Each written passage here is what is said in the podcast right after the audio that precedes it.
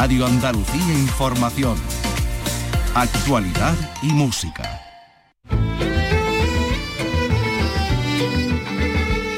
Andalucía es cultura.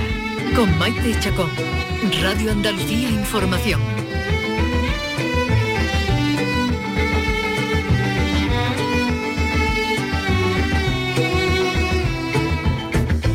Buenas tardes. Hoy hemos conocido las nominaciones de los premios ASECAN, que otorga la Asociación de Escritoras y Escritores Cinematográficos de Andalucía.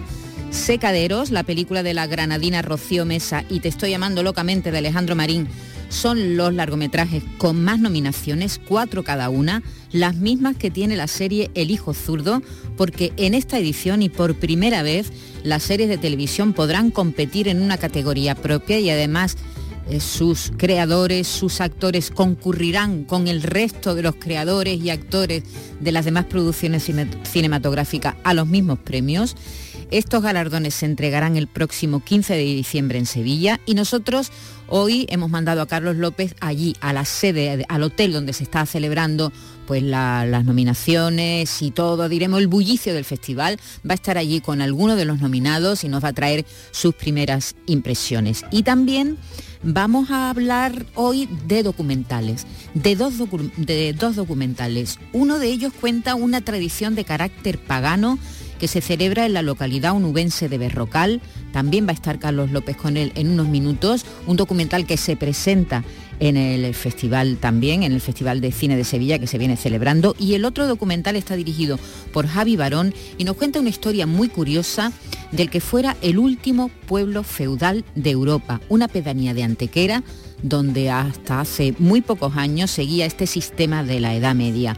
Así que es una excusa también, nos cuenta el director, eh, para hablar del futuro de los habitantes de las zonas rurales a través de, dos niños. Estos serán algunos de los contenidos que tenemos hoy. Y también vamos a hablar con una mujer que se llama Pilar Ayón, una mujer muy particular. El próximo domingo se conmemora el Día de la Discapacidad y vamos a conocer a esta mujer ciega que es presidenta de Hipatia, la Asociación de Amigos de la Biblioteca de la Universidad de Cádiz, un grupo de voluntarios que fomentan la lectura entre pacientes de hospitales. Ella además colabora con la Fundación 11 en muchas de sus actividades.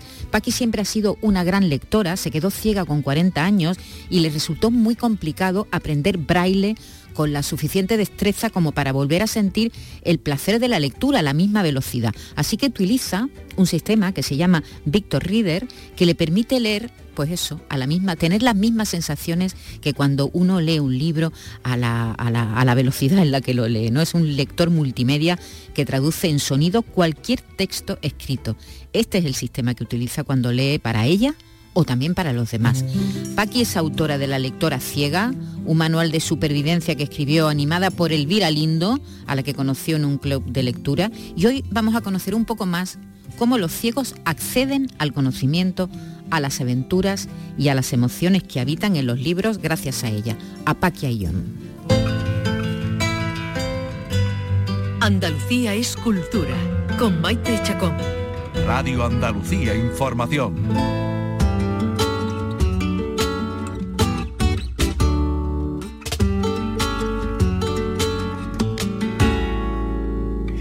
falta un hervor a este puchero. Cervezas en el congelador. Sacaré algo de picar primero. Bienvenido, pasa por favor. Ahora mismo se está calentito. Deja y el abrigo que te pongo un vermú cuánto tiempo ya tenía delito que no nos veíamos yo y tú. Pero cuéntame qué es de tu vida, chaval. Yo ya ves amortizando esto de cantar. Quédate un ratito más, saco orujo y un café. No me digas cuándo fue, me tienes que contar mal que solo te ibas a pasar y al final nos han dado las tantas. ¿Cómo pasa el tiempo, amigo? Cuídate, anda. Nos tenemos que ver más. Nos tenemos que ver más.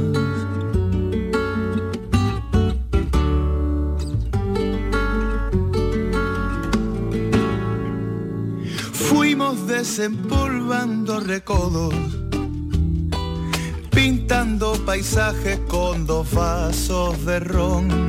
Ahora tocará limpiarlo todo y guardar de nuevo el corazón. Pero cuéntame qué es de tu vida, chaval. Yo ya ves haciendo como el que sabe cantar. Cuando has sido niño con alguien y quedas con él, puedes ser niño otra vez y vuelves a jugar. Menos mal que solo te ibas a pasar y al final nos han dado las tantas. ¿Cómo pasa el tiempo, amigos? Cuídate, anda. Nos tenemos que ver más. Nos tenemos que ver más.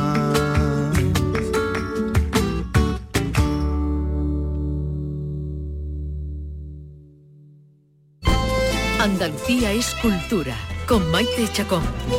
Radio Andalucía Información.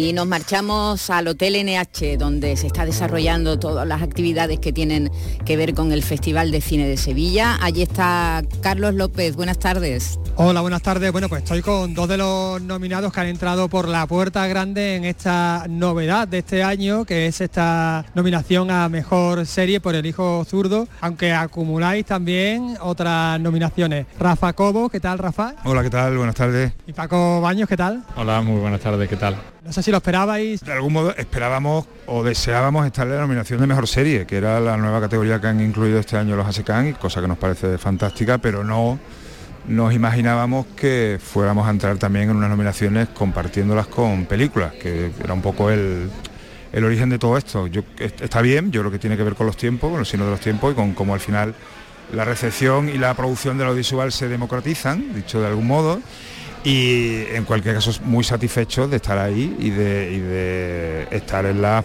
principales nominaciones, desde luego. Sí, porque también participáis como mejor director en guion. eh, María está nominada como cuatro nominaciones.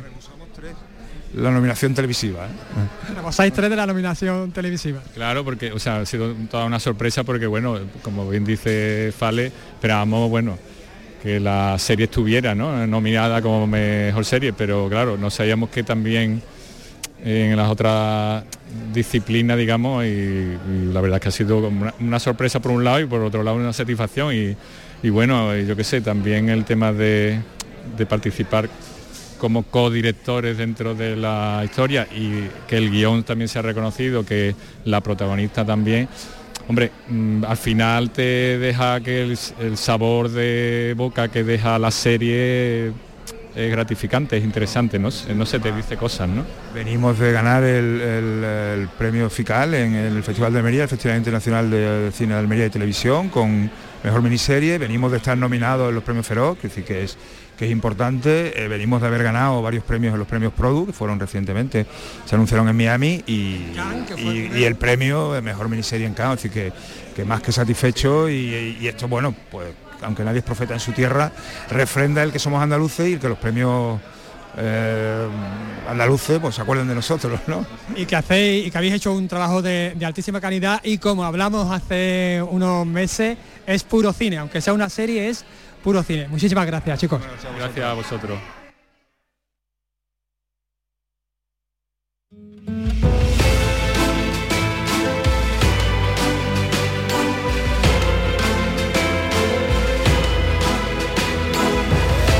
De las esculturas más emblemáticas del Museo Íbero de Jaén se ha ido a Suiza atendiendo a la petición de uno de los museos arqueológicos más importantes del mundo. Se trata de la loba amamantando a su cría, que ha viajado hasta el Museo de Arte Antiguo de Basilea hasta el próximo mes de mayo. Nos lo cuenta Eva López. Se trata de un préstamo temporal que permitirá a media Europa disfrutar la pieza en Suiza hasta el próximo mes de mayo. La loba amamantando a su cría fue hallada en Baena y supone una muestra de alta calidad del legado íbero en el Valle del Guadalquivir. El delegado de Cultura y Turismo, José Ayala, ha destacado la importancia para la promoción de Jaén como cuna de culturas milenarias la calidad de, los tesoros culturales que tenemos nos ayudan mucho, nos facilitan difundir Jaén, nos facilitan dar a conocer el Museo Ibero por todo el mundo. Además compartimos y acercamos nuestra cultura, nuestro territorio al resto de la ciudadanía estos elementos son los mejores embajadores culturales y también embajadores turísticos. Mostrando a la par maternidad y fiereza como un signo doble de protección, la escultura caliza del siglo III a.C. podrá verse en el Museo de Arte Antiguo de Basilea hasta mayo, junto a otros 260 objetos de 40 yacimientos. De titularidad autonómica, la loba regresará en junio al Museo Jienense, al que la Junta quiere convertir en referente mundial de la cultura íbera. Andalucía es cultura, con Maite Chacón. Radio Andalucía Información. Y volvemos al Hotel NH Collection, donde está Carlos López muy bien acompañado. Vamos a hablar con dos actrices que han sido las encargadas de leer estas nominaciones y la verdad que nos lo hemos pasado muy bien. No ha sido ni, ni largo ni pestiño. Ellas son Lola Buzón y Carmen Orellana. ¿Qué tal Lola? Pues muy contenta de celebrar cine y sobre todo de celebrar cine andaluz y además con una pedazo de compi como Carmen.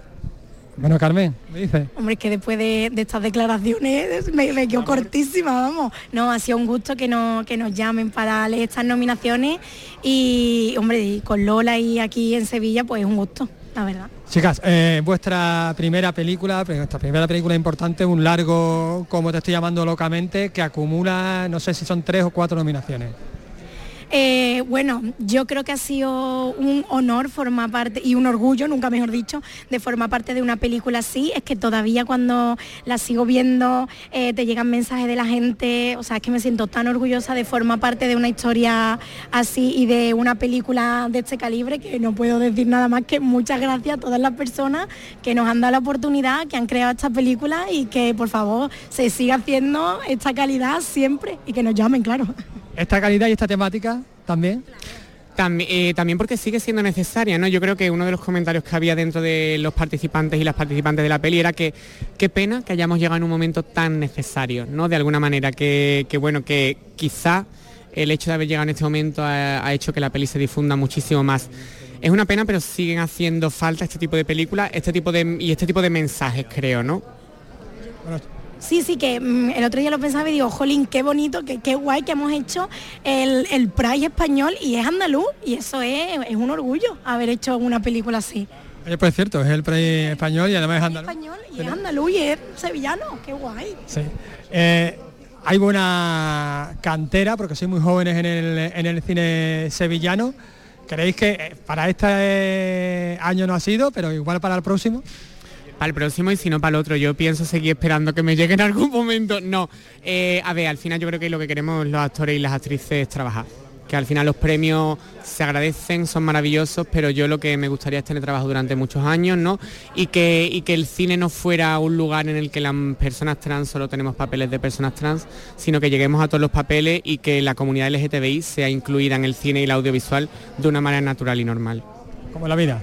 Sí, yo creo que es importante que sigamos viendo películas donde florezca y donde sea como protagonista la no normatividad, porque ya la normatividad está muy pasada de moda, es que ya ni se lleva. Entonces, por favor, vamos... la normatividad es muy 2000. Claro, ya eso no se lleva siquiera. Entonces, vamos a agarrarnos a esto de decir, jolín, puedo acceder a más papeles que persona trans, puedo acceder a más papeles que persona mujer gorda, pues sí puedo, ya está.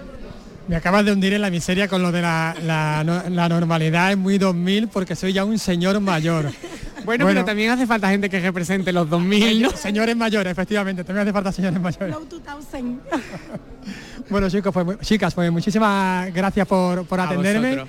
Y, nada, hay mucha suerte, ¿no? Para, esta película tan chula y tan necesaria, tan divertida también. Tan ¿eh? divertida y, tan andaluza y tan sevillana y tan nuestra. Sí, y con nuestras vidas contadas no desde el victimismo, sino tal y como es la vida, ¿no? Con sus luces y sus sombras, que al fin y al cabo de eso va a vivir y la realidad. Ole. Muchas gracias. Muchas gracias. Qué guay, muchas gracias, muchas gracias. Muy bien, una película efectivamente muy necesaria, muy divertida, que cuenta un periodo histórico muy concreto donde las libertades empezaban poco a poco a ganarse, ¿eh? a ganarse con muchísimo trabajo ese colectivo y esas manifestaciones, esas primeras manifestaciones eh, de orgullo que tuvieron lugar en Andalucía, en Cataluña y que significaron tanto para, para el colectivo LGTBI. Bueno, y apunten esta fecha enseguida, ¿eh? vamos a volver al hotel, que está allí Carlos rodeado de buena gente pero apunten esta fecha sobre todo si son fan de Alejandro Sanz, el carnaval de 2025, porque va a ser entonces cuando se abra el museo dedicado al artista en su localidad de adopción, en Alcalá de los Gazules. Lo anunció ayer el alcalde de la localidad, Javier Pizarro, en una entrevista en Canal Sur Radio en Cádiz. Ana Candón. Se Haciendo bandera de la canción del propio Alejandro. Hay un universo hecho de pequeñas cosas que vuelan sobre El museo dedicado a su figura será un universo de cosas grandes y pequeñas, un espacio interactivo en el que incluso se podrá cantar o hacer coros de forma virtual con el artista. Se le está dedicando mimo y sobre todo tiempo. El propio alcalde de Alcalá reconoce que los plazos se están alargando. Javier Pizarro. Ya es cumplir plazo pero sí es verdad que las administraciones estamos ahora mismo en un momento que deberíamos de reflexionar creo que llevamos hablando de la construcción del Museo de Alejandro desde el año 19. Es una auténtica barbaridad, porque estamos hablando de un proyecto muy importante para Alcalá de los Azules, mm. pero entiendo que también para la provincia, para la provincia de Cádiz, incluso para la comunidad autónoma que Alejandro haya elegido Andalucía, Cádiz y Alcalá de los Azules para tener su único, su único museo. A principios de 2024 se licitarán las obras tras un plazo de exposición pública a nivel europeo de mes y medio y después los plazos de ejecución rondan los 10 meses. Las obras terminarían, por tanto, a finales del año que viene. Una vez inaugurado está previsto que atraiga un flujo de visitantes anual a la localidad de unas 40.000 personas.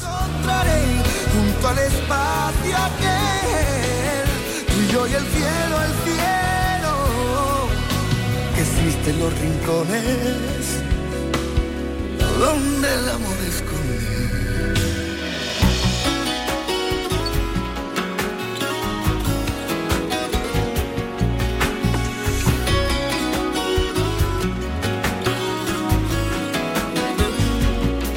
Porque hay estrellas que brillan por ahí, lo sé. Y existen sitios que nunca pude conocer. Por eso ven a ver conmigo el sol aquel de plata salpicándonos los mares. En Radio Andalucía Información, Andalucía es cultura, con Maite Chacón.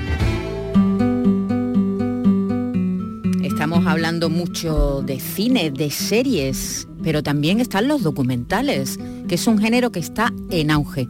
El Festival de, Cine Europeo de Sevilla tiene una sección de panorama andaluz mm, lleno de, documentales. Uno de ellos nos cuenta una tradición de carácter pagana que se celebra en la localidad onubense de Berrocal y eh, Carlos López creo que está con su director. ¿Qué tal, Manuel? Buenas tardes. Hola, Carlos, buenas tardes. ¿Cómo surge esta, esta idea? Esta idea surge a partir de una fotografía de Cristina García Rodero, una fotógrafa que es, bueno, pues la figura más importante, yo creo, de, toda la, historia de la fotografía en España, porque ella es, aparte de Premio Nacional de Fotografía, es la primera persona eh, de nacionalidad española que pertenece a la prestigiosísima agencia Magnum. Entonces, Cristina en a principios de los años 90, visita Berrocal y, fotografía esta festividad, este evento. Y lo incluye dentro de una mm, eh, exposición ya también que ha pasado a ser mítica en la historia de la fotografía de España, que es la España mágica, ¿no? la España oculta, donde incluye una foto de las mujeres en aquel momento, los principios de los 90, de mujeres y las niñas de Berrocal con, con, los ojos así abiertos, la boca abierta, los brazos abiertos diciendo viva, ¿no? Claro, cuando yo vi aquella fotografía dije, bueno, ¿esto qué es lo que es? ¿no? Esto, esto no lo he visto yo nunca en ninguna parte. Y a la gente que se la enseñaba decía, esto es súper potente, ¿no? Es una imagen muy potente, con una potencia, mm, se junta la potencia del acto en sí, de ese grito al aire, con la composición fotográfica magistral de Cristina García Rodero. ¿no? Entonces yo tiré de ese hilo y dije, bueno, esto, esto de, dónde viene, ¿no? Y entonces yo, que soy de Gibraleón, de la provincia de Huelva, digo, pero si esto está aquí al lado, en la cuenca minera de, de la provincia de Huelva, en Berrocal. Y oye, luego me di cuenta de que un primo hermano mío está casado con, con una muchacha de Berrocal y que su hermana había sido moza de la bandera y, y total que empiezas a rodearte, a rodearte hasta que ya tienes la suerte de contar con una productora como Rebellious World Cine, Santiago Martínez Vara y Fernando Matre, mis productores que son, vamos a dejarlo maravilloso, pues vámonos para adelante, vamos a hacerlo. Digo, pero sí que ustedes sabéis lo que, cómo, cómo es grabar esto. Esto es un día nada más. Esto sucede todo muy ligero, sucede en una, en una jornada muy condensada, muy apretada, y, tenéis que estar en todos los sitios, tenemos que estar en todos los sitios a todas las horas, y son por duplicado, porque la cruz de arriba y la cruz de abajo. Así que esa es la forma en la que llegamos al, creo que fue el 29 de abril de este año 2023, que nos vimos allí en Berrocal con todo el equipo para empezar a rodar las bestias del Romero. La fiesta del Romero hay que contextualizar, pues una fiesta local en torno, como decimos, a la Cruce de Mayo que en realidad esconde un ritual pagano de fertilidad, de sensualidad, de, amor a la vida, del ciclo de la vida también, muy evidente sobre todo para la, mirada exterior. Ellos no hacen esta fiesta con objeto de llamar al visitante en plan turismo, yo creo que no tienen ganas. Vamos, voy a hablar, que, mi, opinión, no digo que ellos piensen esto, pero no creo que ellos quieran autobuses de asiáticos, de norteamericanos, de alemanes o de otras nacionalidades, eh, y, eh, como si aquello fuera un, teatro, porque aquello es, de verdad. Y eso es muy difícil de encontrar en un sitio, una cosa de verdad. Eso es pura verdad, hay, muchísima verdad en lo que hacen. No es ninguna pose. La gente de Berrocal no posa, la gente de Berrocal lo vive, lo, está haciendo desde la más sincera verdad. Esta sinceridad, eh, Manuel, quizás sea la que te ha empujado a no eh, llevar un hilo conductor con una voz en off, sino que toda la, todo el peso de la narrativa audiovisual lo llevan las imágenes, la llevan los sonidos propios de la fiesta y lo lleva la música. Yo tengo la suerte de, pertenecer a la primera promoción de, Ciencias de la Información de la Universidad de Sevilla. Eh, yo creo que ahí es donde aprendí lo que sé de, de esto y ahora que soy un trabajador de, la imagen, del sonido, del cine, de, la televisión, de la radio, de lo que vaya tocando, pues creo que es donde hay que demostrar que el cine se hace con materiales cinematográficos. Si tú inunda, que oye, que cada uno puede hacer la película que le parezca, pero mm, si tú llenas una película de palabras y no son las palabras, no suenan a cine, quizás estés haciendo literatura en formato, ¿me entiendes?, sobre el soporte cinematográfico. Si tú em, eres capaz de hacer mm, cine mudo, entonces estás haciendo cine cine. Si, es decir, que la, voz en off está muy bien, pero si puede evitarla, mejor, porque lo estás contando con materiales más cinematográficos si la evitas. También has prescindido de, imágenes, de archivos, de imágenes históricas. Eh, ¿Por qué? Precisamente porque estos chicos y chicas, los mozos y las mozas, que tienen 19 y 20 años, yo creo que el más mayor tenía 21, no me acuerdo ahora, pero vamos, por ahí anda, entre 19 y 21, fíjate tú, unos chiquillos y unas chiquillas, pues eh, ellos actualizan. Y, los que vienen ahora este año 24 vuelven a actualizar y así sucesivamente. Mm, si a alguien le llama la atención las, este, eh, las cruces berrocar a través de esta película, ya indagará en historia, en imágenes de archivo, o se harán otras películas, porque yo lo que quería era ponerlo en, la actualidad, o sea, actualizarlo. Y mm, está claro, mm, las imágenes históricas te van a corroborar lo que tú estás viendo ya que se perpetúa cada año, afortunadamente. Tú que querías hacer un, retrato de, este momento preciso, quizás por eso eh, dejas eh, el preámbulo y el epílogo para, Cristina García Rodero. Claro, Cristina de alguna manera viene a, a aportar esa mirada externa sobre, la, sobre las bestias del Romero y versada. Cristina me decía, yo he estado, bueno, de hecho ha sido muy difícil contar con ella en el documental, no, por, no porque ella, vamos, ya se prestó de primer momento tratándose de Berrocal, fíjate lo que te digo. Y a través de nuestro común amigo, mi querido Pablo Sicet, eh, pues resulta que mm, esta mujer está siempre viajando, tiene 74 años y está Mm, bueno, no sé si es desvela, eh, bueno, eh, a lo mejor es coqueta y no tenía que haber dicho su edad, pero tiene 74 años. Y es que resulta que esta mujer venía de la India, después se tiene que ir a Tailandia, pasa, después tiene que ir a México y en todos esos sitios ella va fotografiando pues este tipo de eventos mm, folclóricos, antropológicos, y ella lo dice, dice, mira que he estado en sitio en el mundo, en todo el planeta, pues como lo de Berrocal, yo no he visto nada igual. Y vuelve cada año a pesar, y dice, mientras mi cuerpo aguante, volveré a Berrocal. Yo tampoco lo conocía y a mí me ha, me ha impresionado muchísimo toda esta liturgia que hace referencia a la fecundidad, a, la primavera, la llegada de la vida y al ciclo, insistimos, de, la vida. Bueno, pues muchísimas gracias Manuel, Manuel Correa, director de, este documental, Las Bestias del Romero, y como se dice, como gritan las mujeres de Merrocal, viva las bestias sagradas. Viva las bestias, viva. Manuel Correa, qué documental tan impresionante que nos desvela algo que está ahí cerca en Andalucía, en, Huelva, en una población de Huelva, y que desde luego para Carlos también, para mí era absolutamente desconocido. Vamos a ir un fragmento del tráiler. Yo pertenezco a la Cruz de Abajo porque, bueno, lo llevo en la sangre desde chiquitita, mi familia es toda de abajo y bueno, es algo que me han inculcado desde, desde que nací. Yo nací con una misión en el pueblo que era para ser moza. Yo si no era moza, para mí era como, entre comillas, que había fracasado en el pueblo. mozo es mozo para clavar la bandera. La gente, sea religiosa, no sea religiosa, es muy fervorosa con la cruces. Yo me quedé estupefacta. Dije, pero ¿cómo puede haber algo así que yo no lo conozca?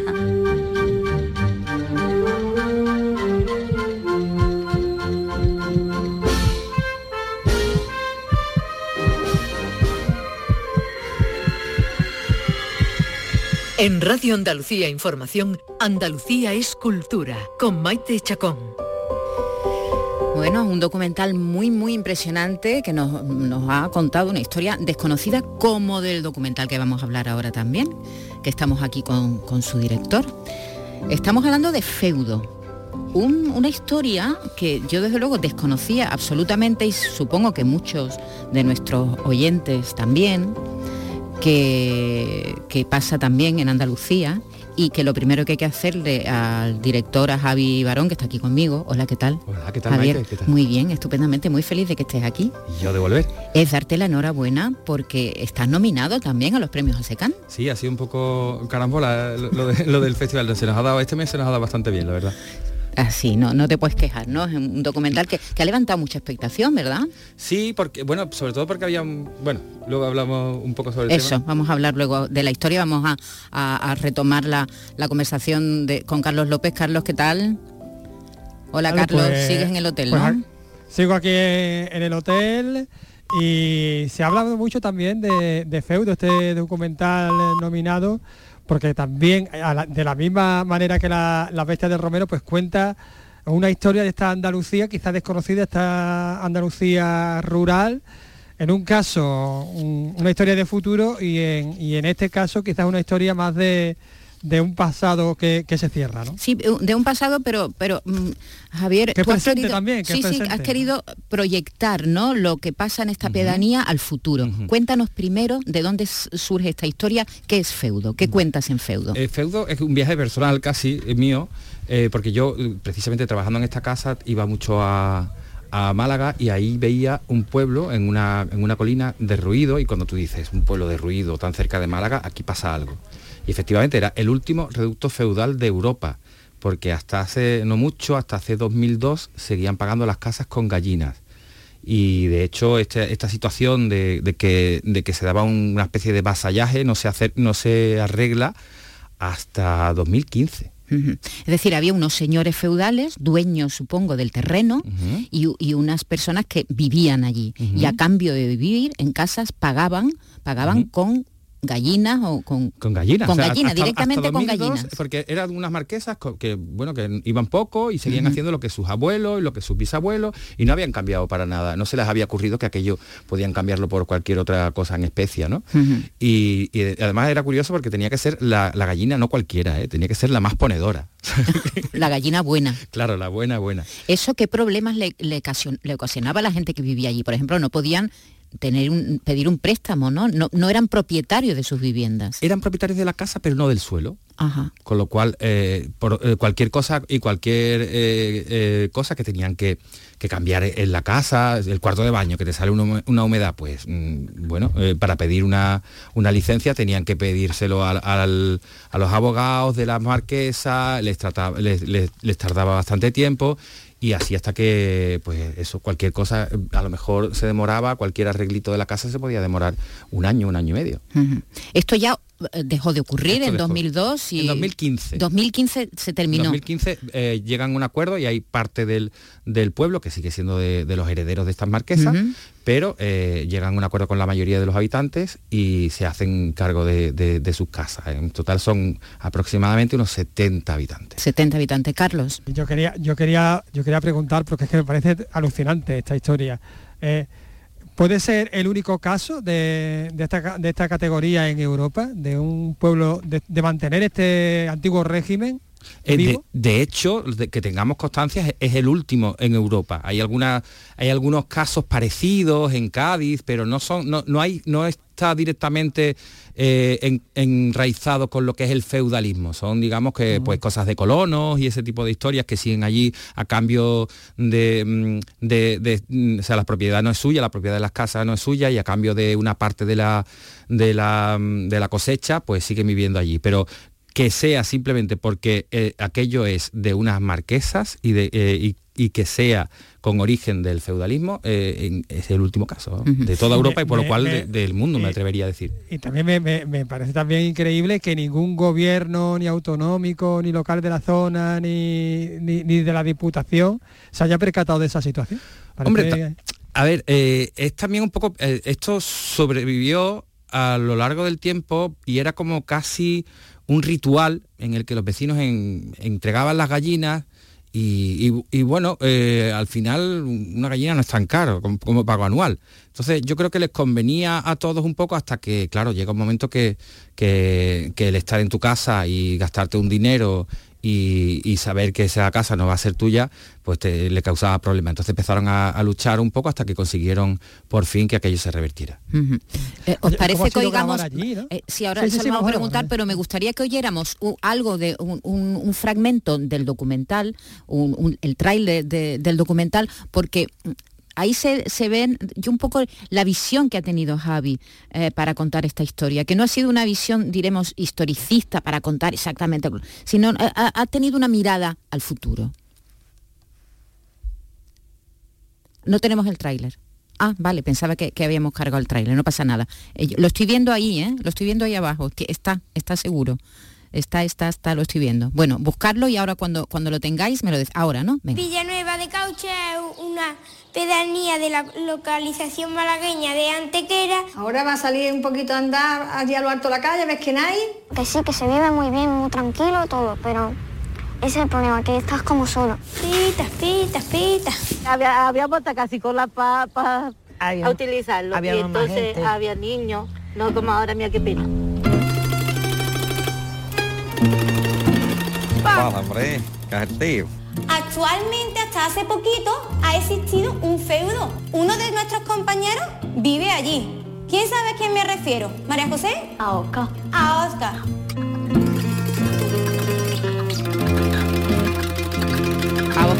Cuentas la historia de dos niños. Uno que vive en el pueblo, ha vivido siempre allí, y otro que llega.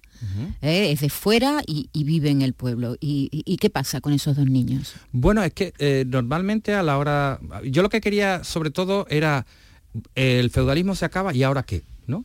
Entonces, eso es lo que quería yo reflejar, porque sí, esa historia estaba muy bien, pero eh, es fácil echar la vista atrás y aparte, aparte que no, que no tenía archivo para contarlo, de pronto digo, bueno, ¿y ahora qué?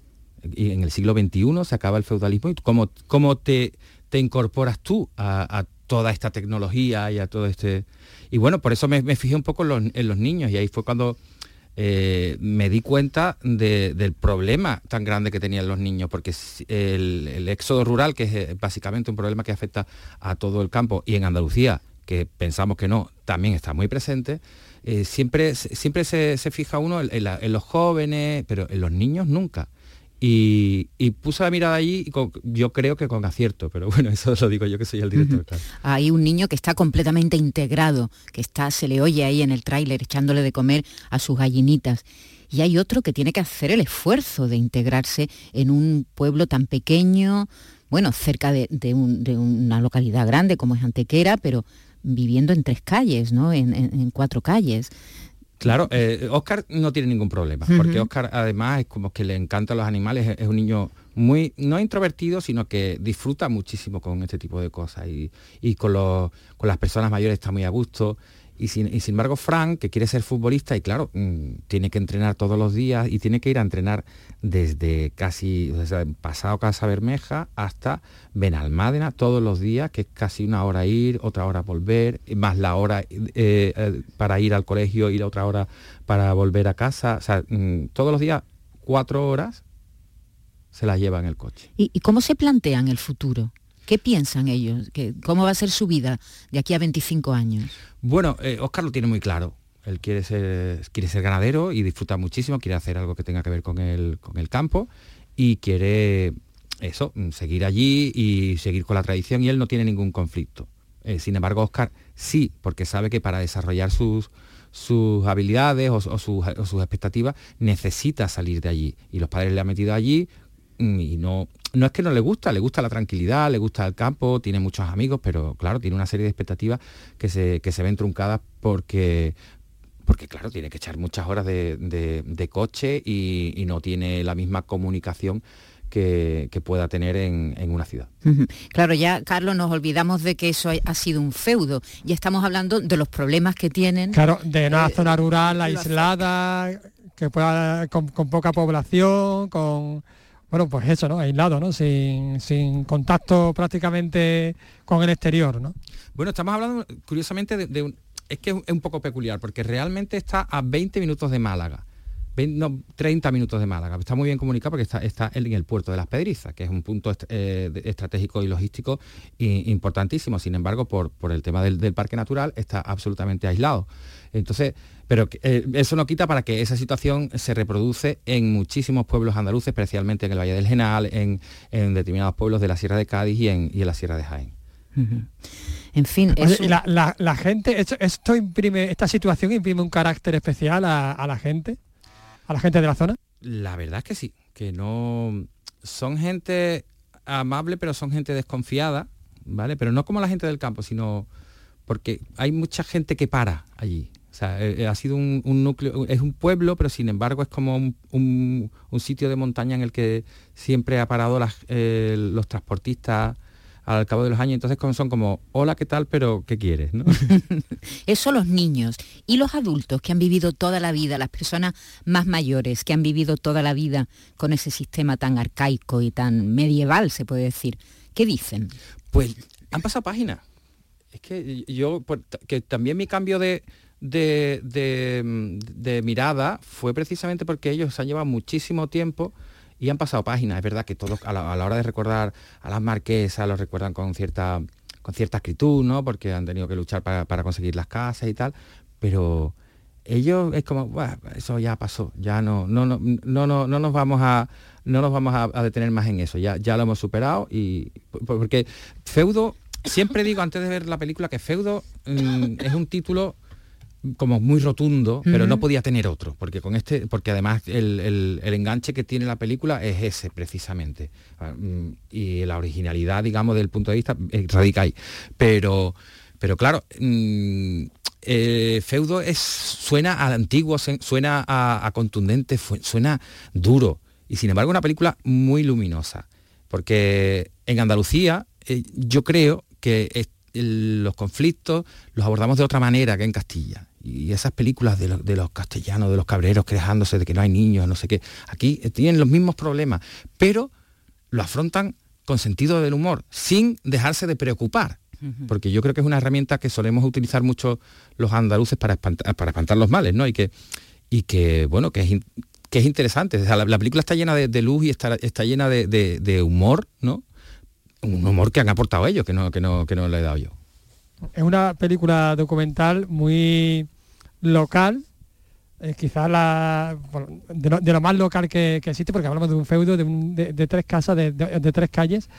Eh, ¿Cómo crees que, no sé, cuando se proyecte en Berlín, cuando se proyecte en Bruselas, cuando se proyecte en Nueva York, ¿cómo crees que, que será Hombre, la respuesta del público. Aparte de que los verdiales le puede romper la cabeza a cualquiera, porque usamos mucho esa toda, toda la eh, casi toda la banda sonora que hemos hecho con Pablo Cervantes está basada en, los verdiales, que es algo como muy característico. muy, muy característico, apegado a la tierra al mismo tiempo. Pero, yo creo que, al final el conflicto eh, es un tópico, pero el conflicto es universal, ¿no? O sea, el conflicto de, lo, local a lo global, yo creo que, que es una, una gran verdad, ¿no? Porque al final eh, es ese ese apego, mm, al final la película va de, tengo apego a la tierra, pero tengo una necesidad de salir. Yo creo que eso pasa incluso en, grandes ciudades, ¿no? Yo creo que es algo, ah, es algo a lo que cualquier persona se, enfrenta en cualquier momento de su vida, de estoy aquí, pero a lo mejor mi futuro está allí. Entonces, en ese sentido, yo creo que hayas, hayas, eh, te hayas criado o no en, en un ambiente rural, eh, te vas a sentir identificado, indudablemente si estás criado en un ambiente rural en Andalucía, más todavía. Pero, mm, pero es que las, las, cosas son más universales de lo que pensamos. Hay, un, hay un punto universal en todas estas pequeñas historias, pequeñas grandes historias de, de, zonas remotas, de zonas rurales. Manuel Correa también me comentaba lo mismo, porque se ha desgajado de su documental, de su largo, que habla sobre estas eh, cruces de baño tan, tan particulares en, Berrocal, pues se ha desgranado un corto que, ha tenido mucho éxito, mucho éxito internacional. Y es algo también como muy pegado a la tierra, como muy ancestral. Hay algo común, ¿no? En, toda... Si uno, si uno va tirando del hilo, ¿no? Eh, hay algo como común, ¿no? Como una cultura común. Sí, a mí me gusta es una cursilada, pero que me gusta decir, es que eh, los seres humanos somos un poco plantas, es decir, tenemos raíces, pero también tenemos esporas, ¿no? que, somos esa dualidad de, apego a la tierra y la necesidad de salir para eh, sobrevivir como especie. Y en ese sentido creo que, eso como humanos lo, tenemos de una manera inconsciente. Bueno, pues este, este documental que está, bueno, nominado además a premio a SECAN no ficción, ¿verdad? Esa es la categoría, junto con Un diálogo López, el documental sobre Kiko Veneno y su gran disco Échate un cantecito, que, del que se celebraba años, La memoria del cine, una película sobre Fernando Méndez Leite, La Singla, un documental sobre la bailadora sorda del Somorrostro, eh, que se llama así, la Singla, eh, una mm, señora sorda que bailaba estupendamente, y Feudo, que estamos deseando ver, Javi, porque nos parece muy interesante esta historia que desconocíamos absolutamente de esta mm, pedanía de Villanueva de Cauche, vaya nombre bonito, por cierto. Eh, eh, financiada por Canal Sur, un poquito de promo nunca viene mal. además, estamos hablando hoy con muchos directores y de películas. la, de Manuel Correa también, está financiada por Canal Sur. y te estoy llamando locamente, también está financiada por Canal Sur. Y Secaderos, que es una película que ha obtenido cuatro nominaciones también a los premios. Cuatro, sí señora. También está, está bueno, con dinerito nuestro de todos los andaluces que decir Canal Sur, los andaluces a través de, Canal Sur. Así que te deseamos mucha suerte en estos premios y mucha suerte en la trayectoria de este documental que seguro que va a despertar mucha expectación por la historia que cuenta y, cómo, y cómo está contada. Muchísimas gracias. enhorabuena. Gracias. Gracias.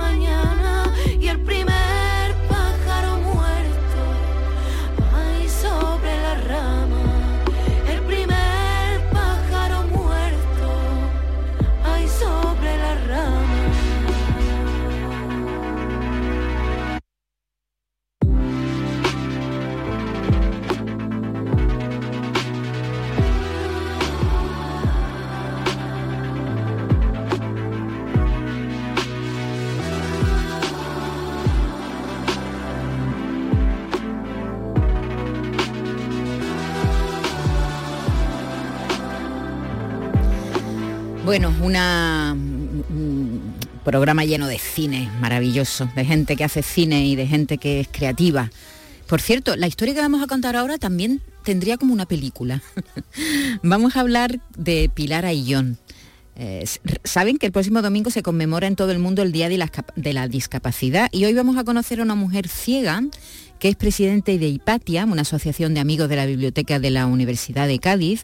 Son un grupo de voluntarios que fomentan la lectura entre pacientes de hospitales y, y otros colectivos. Ella además colabora con la Fundación 11 en muchas de sus actividades. Paqui siempre ha sido una gran lectora, se quedó ciega con casi 40 años y le resultó muy complicado aprender braille, así que se buscó la vida para seguir leyendo.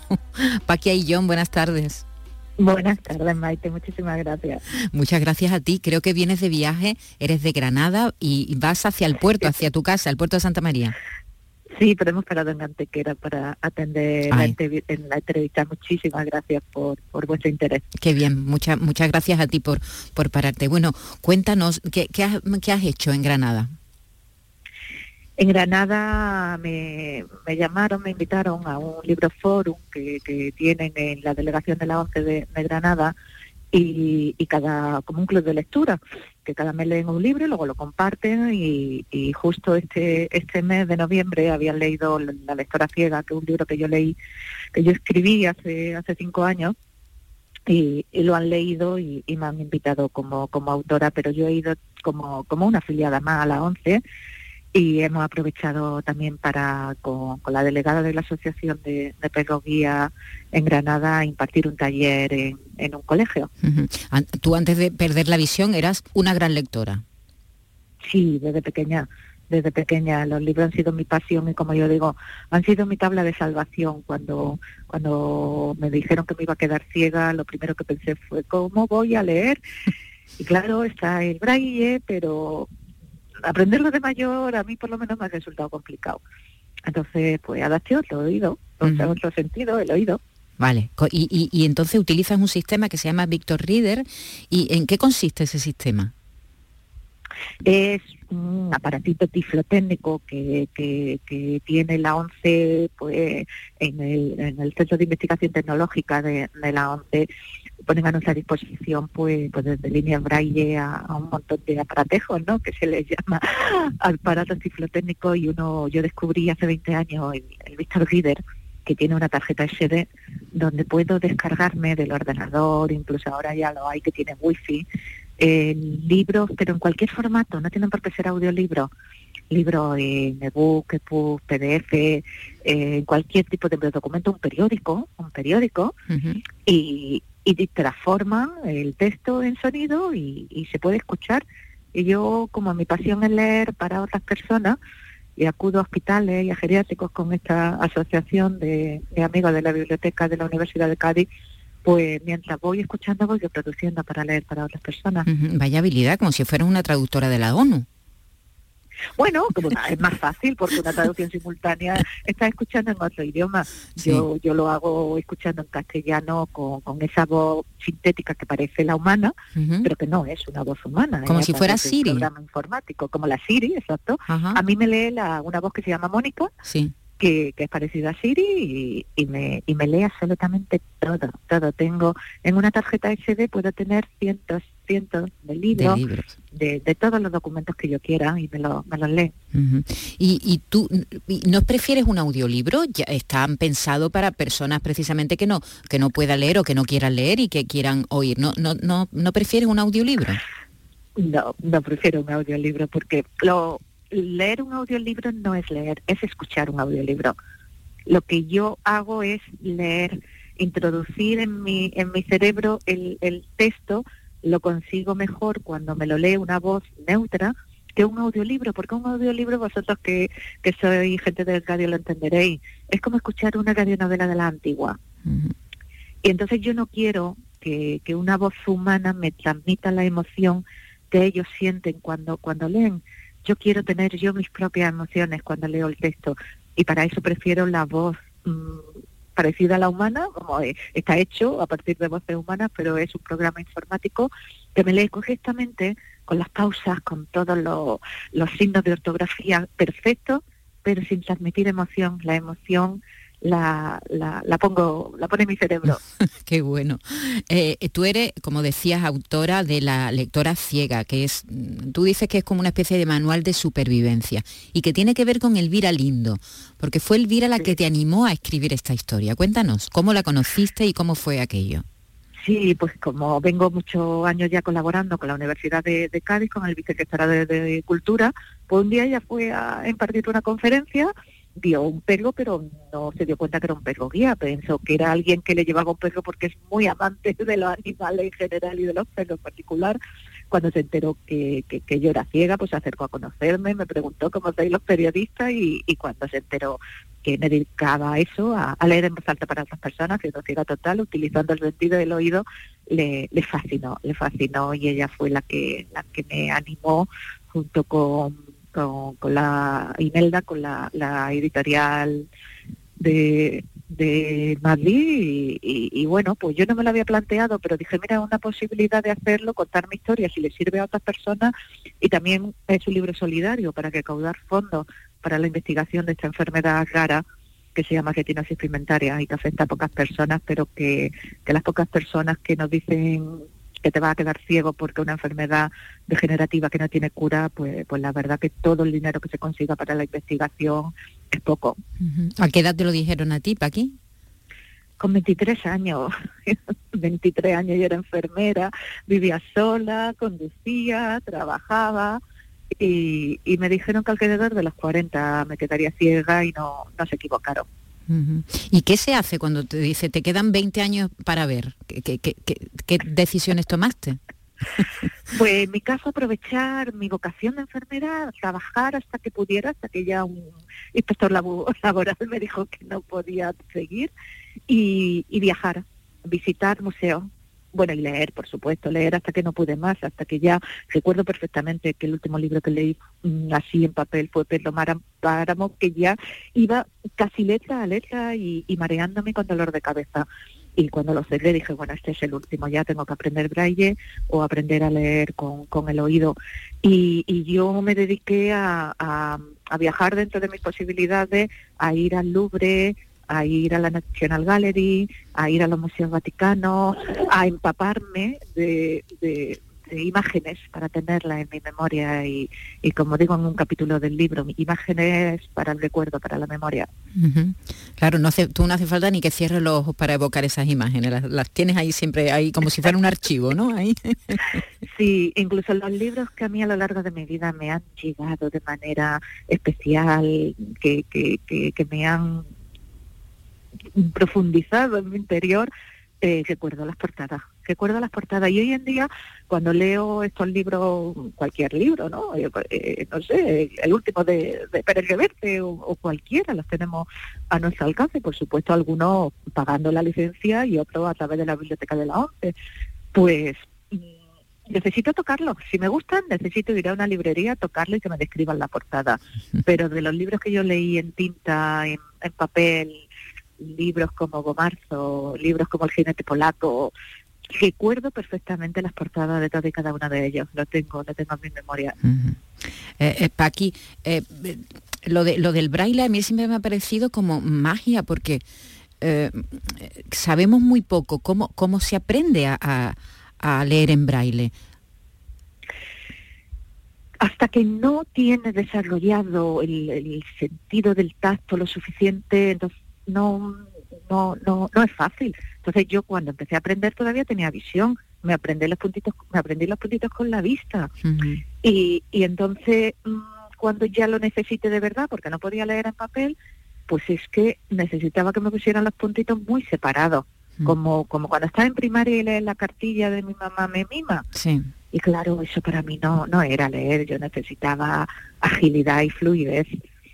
A mí me parece apasionante, los niños que nacen ciegos, las personas que lo aprenden de pequeña, pues claro, tienen una, una fluidez como, como las personas que hemos aprendido a leer con la vista, pero aprenderlo ya de mayor a mí me ha costado y luego para mi voluntariado lector, si tuviera que ir con libros en braille, con diferentes novelas, pues, pues necesitaría una carretilla. un, carro más. ¿Cuántos tomos tiene, por ejemplo, en braille el, el Quijote? El Quijote, 40, 40 y tanto. ¿40 tomos? Sí, sí, sí, sí, sí, claro. Y, y yo en papel, o sea, es que es imposible llevarlo, porque son papeles gruesos, porque los libros pesan mucho, un, cuentecito que a lo mejor les leo a un niño que está en el hospital en hematología pediátrica eh, se lo leo en cinco minutos, pues, pues es que es un libro gordo, grueso, y, claro, en una tarjeta SD del aparatito este que se llama Víctor Guider, ahí puedo llevar cientos, cientos de libros y de documentos que, me los leen y yo los puedo reproducir. Pues muy bien, Paqui, te dejamos que continúes tu camino. Muchas gracias por esta conversación tan interesante. un abrazo, un, abrazo muy grande y que, y que sigas ahí con esta labor tan fantástica que, que haces tú y desde la Asociación de Amigos de la Biblioteca de la Universidad de Cádiz. Un abrazo, muchas gracias y buen viaje. A vosotros, gracias, muchísimas Hasta gracias. luego. Y nosotros nos vamos ya hasta mañana. Los dejamos con Kerat Laoz, artista barcelonesa de orígenes granadino que presenta su último single, adelanto de su próximo disco que se va a llamar El Alijo. Es una especie de bachata actualizada que habla de las relaciones que terminan, pero, pero no con mal rollo, desde un punto de vista positivo. Hasta mañana, que lo pasen bien. No luce por ello mejor. Se sabe que me mintió. No luce por ello y me engañó. Baby, lo confieso, que me quedé la lío con los pesos. Antes de descubrir tu traición, mira que te pensaste, que me creerías tan embuste. Esta nena siempre gana y la subestimaste.